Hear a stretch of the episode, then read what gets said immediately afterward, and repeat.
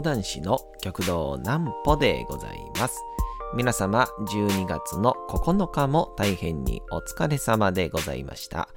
お休みの準備をされる方、もう寝るよという方、そんな方々の寝るおともに寝落ちをしていただこうという講談師、極道南歩の南歩ちゃんのおやすみラジオ。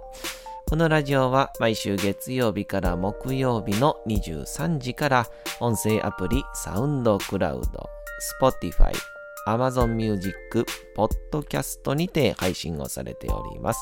そして皆様からのお便りもお待ちしております。お便りは極道南歩公式ホームページのおやすみラジオ特設ページから送ることができます。内容は何でも結構です。ねえねえ聞いてよ南歩ちゃんから始まる皆様の日々の出来事や思っていることなどを送ってください。えー送ってくださったご希望の方にはなんぽちゃんグッズをプレゼントいたしますので、えー住所、お名前もお忘れなくというわけでございましてね。今ですね、ちょっとちょっと詰まりながら喋ったんですけどね、別にこれはあのー実家の母が死んだとかじゃないですからね。ちょっとね、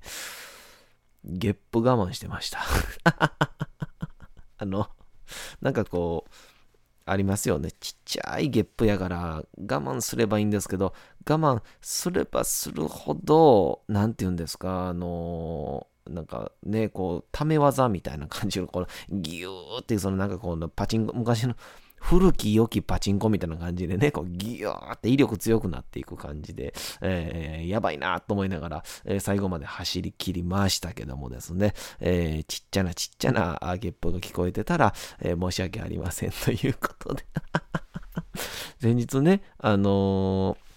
昨日ですかね、えメールご紹介しましたけど、なんとあの関東の方のね、えー小学校1年生が聞いているっていうことで、えーあのーまあ、プロデューサーのアリカとですね、ちょっといろいろ話してたらですね、え1年生が聞いてるんだからもう今後、そういうお下品な内容、えーはたまたある意味 R18、18禁となるような内容は絶対話してはいけないよっていうことを言われたんですけど、うん、開始1分でゲップの話しましたね。ほんまに、いつかしばかれんちゃうんかな、思いながら、えーやっておりますけどもですね。えー今日はですね、ちょっとあのー昨日師匠と京都のですね、講談会というか、まあ、なんて言うんでしょう、師匠がそういう、うまあ、お招きされたパーティーで、えー講談をちょっとやられたんですけど、それがですね、めちゃくちゃ良くて、ちょっとその話だけでもしたいなと思って、えー今日はちょっと後半で喋ろうかななんとも思っておりますけども、先にあちらのコーナー行きたいと思います。なんぽちゃんの明日は何の日？さて、明日がですね、12月10日でございまして、これね、もうこれはやっぱ一番大きいんちゃうかなと思ってて、こちらでございます、えーノーベル賞の授賞式らしいですね。えースウェーデンの科学者アルフレッド・ノーベルが1896年に亡くなった日、ノーベル賞は彼の遺言により創設をされた。あれですよね、ノーベルってあの、ダイナマイト作った人ですよね。えー物理学、科学、医学、文学、経済学の各賞はスウェーデンの首都ストックホルムで平和賞はノルウェーのオスロで授賞式が行われる。えー賞の選考はノーベルが生まれたスウェーデンの研究機関が行い、平和賞だけは創設当時スウェーデンと連合王国関係だったノルウェーで最高選考をされる。えー賞ごとに選考委員会を作られ、世界中の大学や専門家に推薦依頼を送って、その返答をもとに受賞者が選ばれるということで。えー、そうなんですね。これ意外と知らなかったんじゃないですか？ノーベル賞がどういう風にノミネートされるかなんて。ねえ、えー基本的には、一応だから、初めは、誰かにこう推薦をされるっていうね、まあ多分推薦人を立てるっていうので、まあいわゆる自己志願なんでしょうけど、えー、そんな感じなんですね。でも、物理学、科学、医学、文学、経済学で、あと平和賞があるんですね。えー、なんかね、物理学賞とか、えノーベル化学賞とか聞いたりしますけど、意外とどれも全部知らなかった、ちゃんと知らなかったなっていう感じもいたします。あと、もう一つがですね、えー、3億円事件が今日らしいですね。1968年のこの日、東京府中市の東芝工場で支給されるボーナスを積んだ乗用車が白バイ警官に扮した犯人に強奪される三億事件が起きた。多くの物証がありながら捜査は迷宮入りし、1975年に時効を迎えた。この事件以降、多くの会社が給料の支払いを口座振込に切り替えるようになった。たということで、3億円ってね、だから当時はだから封筒で渡してたってことですよね。うん、今、いや、初め読みながら、えー、でも振り込みでとか思ったんですけど、当時は手渡しやったんですよね。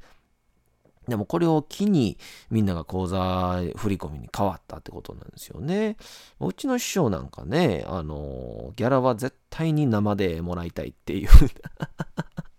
もう講座終わっても汗ダクダクなってヘトヘトの時に、えー、なんて言うんですか、このギャラの入った封筒を見ると気持ちよくなんねんな、言うて。うちの師匠よう言ってますけどね。えー、まあまあこの対価というかね、えー、これはもう正当にね、働いた対価がやっぱりずしんとくると人っていうのは、えー、本当にストレスが一気にパーンって抜けるって言ってましたね。えー、そんなわけでございまして。えー、これ前話しましたかね。僕の義理のお父さん、うちの奥さんのお父さんが昔、フグ漁をされてて漁師さんで。で、フグ漁ってすごい大変で、このフグ一匹っていうのがすごい金額になるので、この新人とかがこう、フグが重くて、針がどんどんこう、なんていうんですか、こう、針ってこう J みたいになってるじゃないですかね。こう J みたいなアルファベットの。あれがどんどんどんどんこう伸びてきて I になるんです。で、まあ I なんかわかんないですけど、I になってくるから、その時にその針の変化に気づかずにフグを逃がしたりなんかすると、もう親方タが飛んできてボコボコにされると。もうそれで言ったセリフっていうのが、お前の命なんかよりな、このフグの方が大事なんだって言われて。で、そのぐらい言われて、もうパワハラなんてもんじゃないですよ。もう人命軽視ですよ、完全な。出すけど、出すけど言うた。それで、ですけど、もうこんだけどんだけ辛くても置きに行ったら、そのまあいわゆる変容における、そのすっごい、まあなんだか金額はね言えませんけど、大きな金額をドンと渡されてお疲れさんって言われたら、疲れが一気にパーンと飛ぶっていう、えー、本当に、まあまあそれがね、全てに通ずるとは思いませんけど、やっぱり対価をもらう、そして評価をされるというのは、人間にとって大事なことなんだなとも思ったりいたしますね。そしてもう一つですね、これ、えー、なんぽちゃんへのお便りを頂戴しております。今日はすごく短いので、えー、さらっといきたいと思います。ラジオネーム、ポンチョハン。ポンチョさんじゃないんですね。ポンチョハンっていうね。なかなか自分でこと自分のことハンっていう人はいないですけどね。落語とかでね、ジンベイハンとかなんとかハンってありますけど、自分で自分のことハンっては言わないですけどね。打ち間違いですかね、多分ね。えー、ねね聞いてよ、なんぽちゃん。えー、私は仕事の関係で来年から大阪に住むことになりました。あら、そうですか。えー、会社の場所は、えー、震災橋にあるのですが、えー、住宅は、え基本的に、え通勤圏内であればどこでも大丈夫とのことです。えどちらに住めばいいでしょうか？ということで。いやー、これはね、え私、まあ一応、この花区にあの、ユニバーサル・スタジオ・ジャパンがね、ある、あの、この花子に住んでますけどね。いや、間違いなく、うん、淀川区でしょ。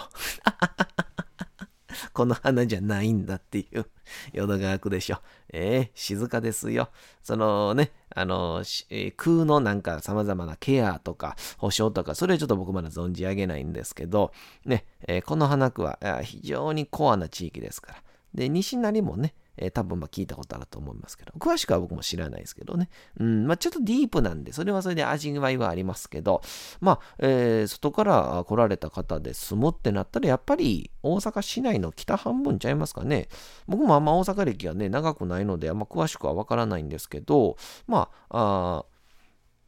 家賃のこと考えたりとかって考えたら、まあ、淀川越えて、えー、淀川区の辺りとか、なら、まあ、御堂筋が通ってたりとか、阪急も一応ね、えー、通っておりますんで、まあ、重曹であったりとか、えー、飲み屋街であったりとかね、結構なんかいろんな、あどういうお店が好きとか、そういうのは調べてみて、えー、選んでみてはいかがでございましょうか。えー、ポンチョハンは、えー、またシールは、えー、郵送ではなくいりません。いりません？そんなことある？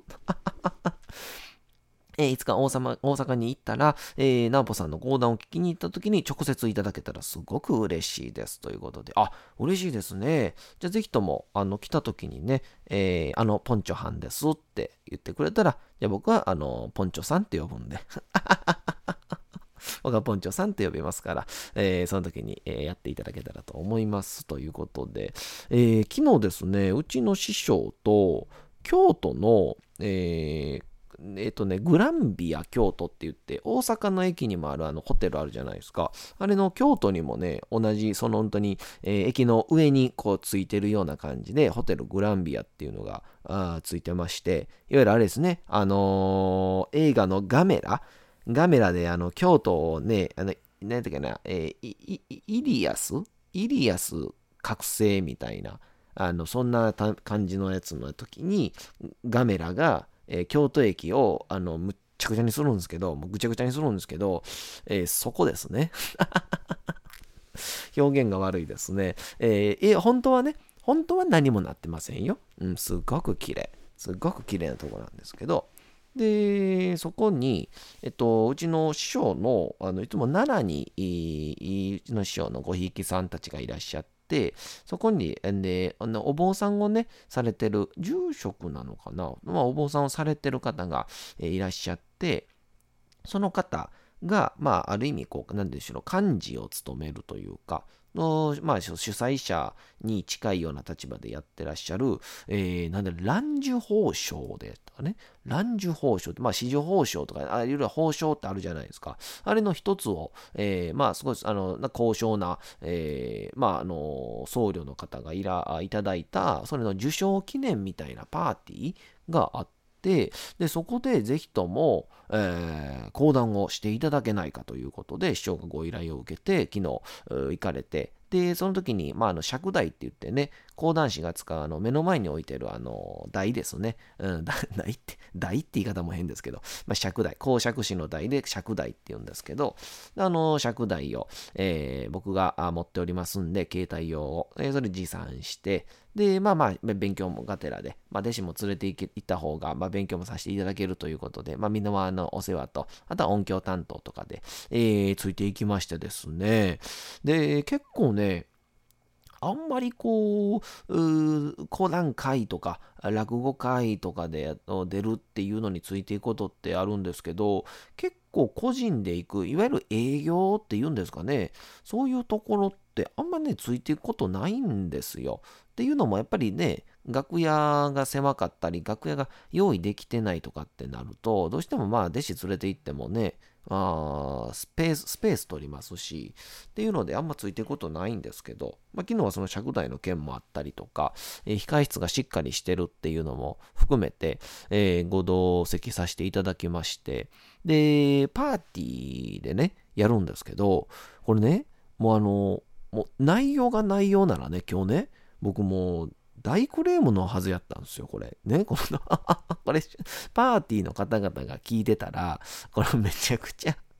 気まずいんですけど、いやね、これはもうこれしゃあないことなんですよ。全部、すべてが誰も悪くない話で、これ何かっていうと、あの、パーティーとかで、あの、僕もたくさんまだ経験がないんで、全部とかわかりませんけど、パーティーの時って、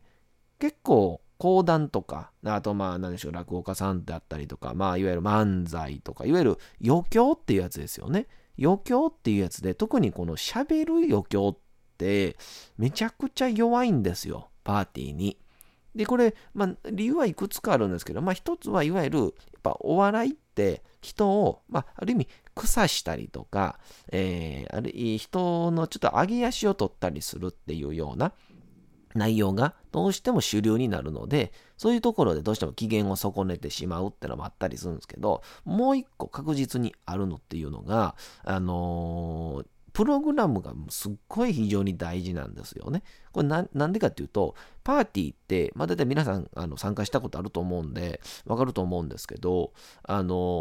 とりあえずさ、さ、えー、帝国になりましたので、それそれでは何度か記念、えー、記念のパーティーを開会いたします。それではまずはじめに誰々さんの挨拶って偉い人が挨拶するじゃないですか。で、誰々さんの祝辞をもらって、そしてそこから乾杯するでしょ。で、この乾杯をしてもたら、もう喋りの芸ってのはもうね、通用しないんですよね。いや、パーティーって、まあ、お祝いのために皆さんもちろんね、前提としては来てますけど、でも何よりもやっぱパーティーっていうのは、やっぱこう、顔を打ったりとか、名刺を交換したりとか、人脈をぜひともね、作ってくださいよっていう場所でもあるんで、やっぱみんなこう、パーティー中って、こう、なんていうんですかね、あの、名刺交換とかお下げ継ぎ合ったりとかっていうので、あの、基本的にはね、人、人の話聞いてないんですよね。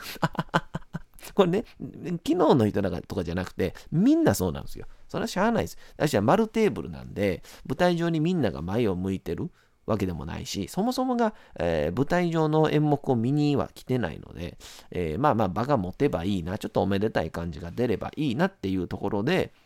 大体はまあ、えー、結婚式とかでも講談でね、慣れ初めやりますと言っても、まあ5分か長くても10分ですよ。それが、昨日のうちの師匠の持ち時間っていうのが30分っていう ゲロ長。めちゃくちゃ長くて、でも、師匠が何やられるんですか？って言ったら、ソライドオフやるって言って、で、これはあの何かっていうと、赤穂義士た、赤穂、中心蔵でね、赤穂義士たちが、こう、キラ家に討ち入りをして、で、その時に賛否両論が分かれて、これは、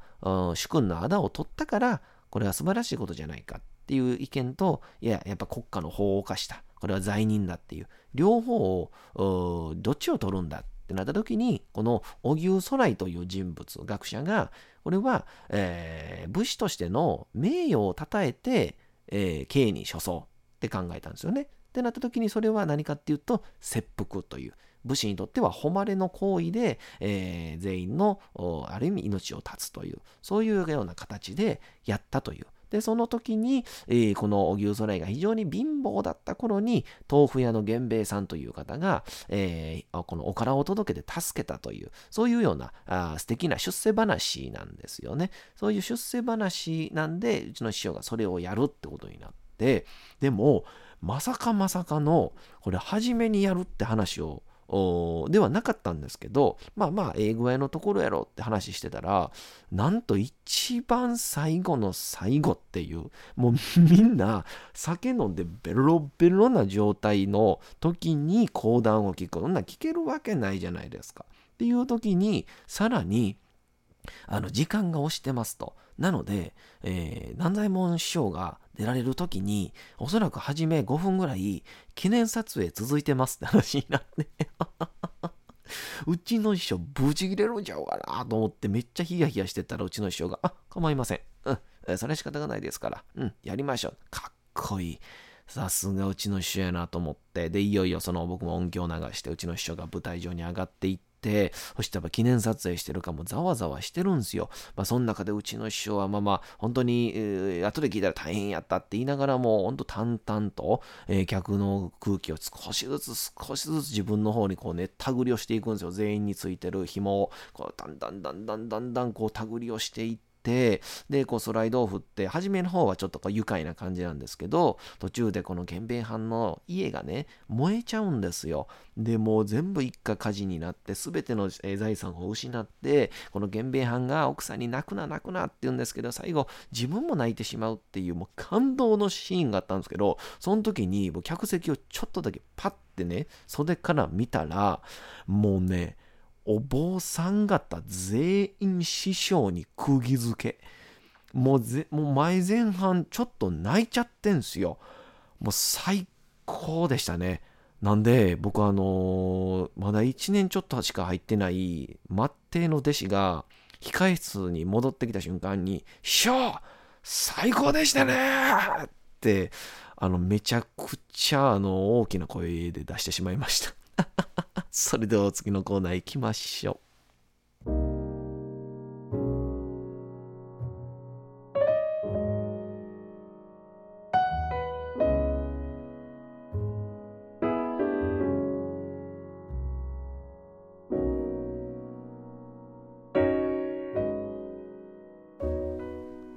さて時刻はうとうと朗読会の時間となりました皆様小さい頃眠れなかった時お父さんお母さんおじいちゃんおばあちゃんお世話になっている方に本を読んでもらった思い出はないでしょうか？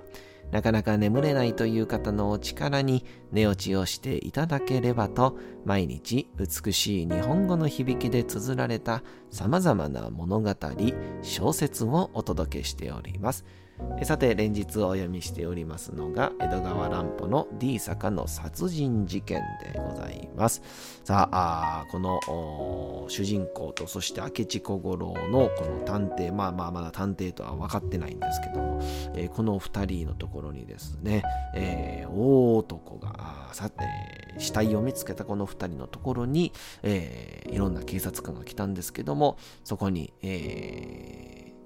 大男が、きまして、さてこの人物は誰なのかというところから、えー、本日の始まりでございます。それではお楽しみください。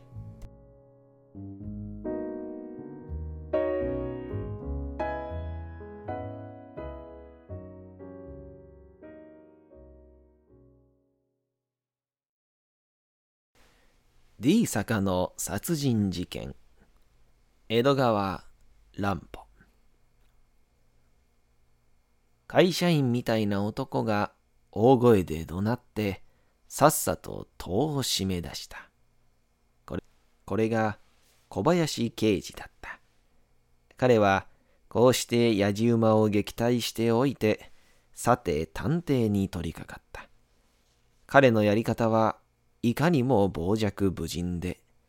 検事や所長などはまるで眼中にない様子だった。彼は初めから終わりまで一人で活動をした。他の人たちはただ彼の敏捷な行動を傍観するためにやってきた見物人に過ぎないように見えた。彼は第一に死体を調べた。首の周りはことに念入りにいじり回していたが、この指の後には別に特徴がありません。つまり、普通の人間が右手で押さえつけたという以外に何の手がかりもありません。と、検事の方を見ていった。次に彼は一度死体を裸体にしてみると言い出した。そこで議会の秘密会見みたいに傍聴者の私たちは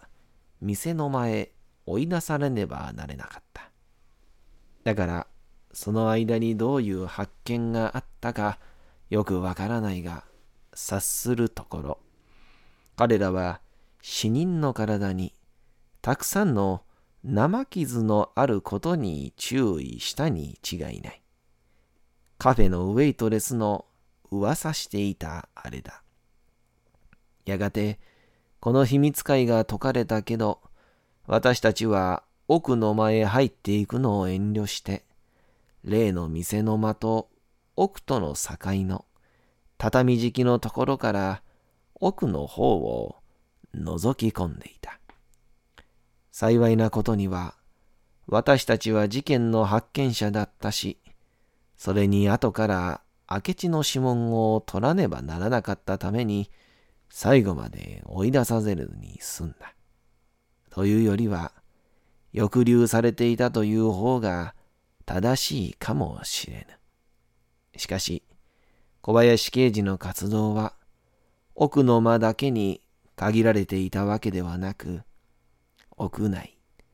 屋外の広い範囲にわたっていたのだから、一つどころにじっとしていた私たちにその操作の模様がわかろうはずがないのだが、うまい具合に、検事が奥の間に陣取っていて、終始ほとんど動かなかったので、刑事が出たり入っているするごとに、いちいち捜査の結果を報告するのを漏れなく聞き取ることができた。さて、本日もお送りしてきました、なんぽちゃんのおやすみラジオ。改めてにはなりますが、このラジオは毎週月曜日から木曜日の23時から音声アプリサウンドクラウド、Spotify、Amazon Music、Podcast、Audible にて配信をされております。また、金曜日24時からは、極道南歩の YouTube チャンネルにて、おやすみラジオとは打って変わって、南歩ちゃんの夜更かししちゃっていいじゃないと題したライブ生配信を行っております。チャット機能などのコメントもいただきながらの生配信ですので、ぜひともお越しください。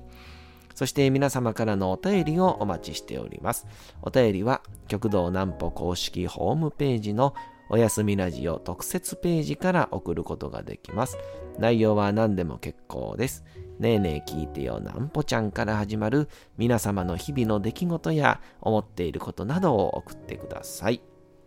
送ってくださったご希望の方にはなんぽちゃんグッズをプレゼントいたしますので住所、お名前をお忘れなく。お休み配信、YouTube ともどもにチャンネル登録をよろしくお願いいたします。えー、というわけでございまして皆様12月の9日も大変にお疲れ様でございました。明日も皆さん、街のどこかでともどもに頑張って、夜にまたお会いをいたしましょ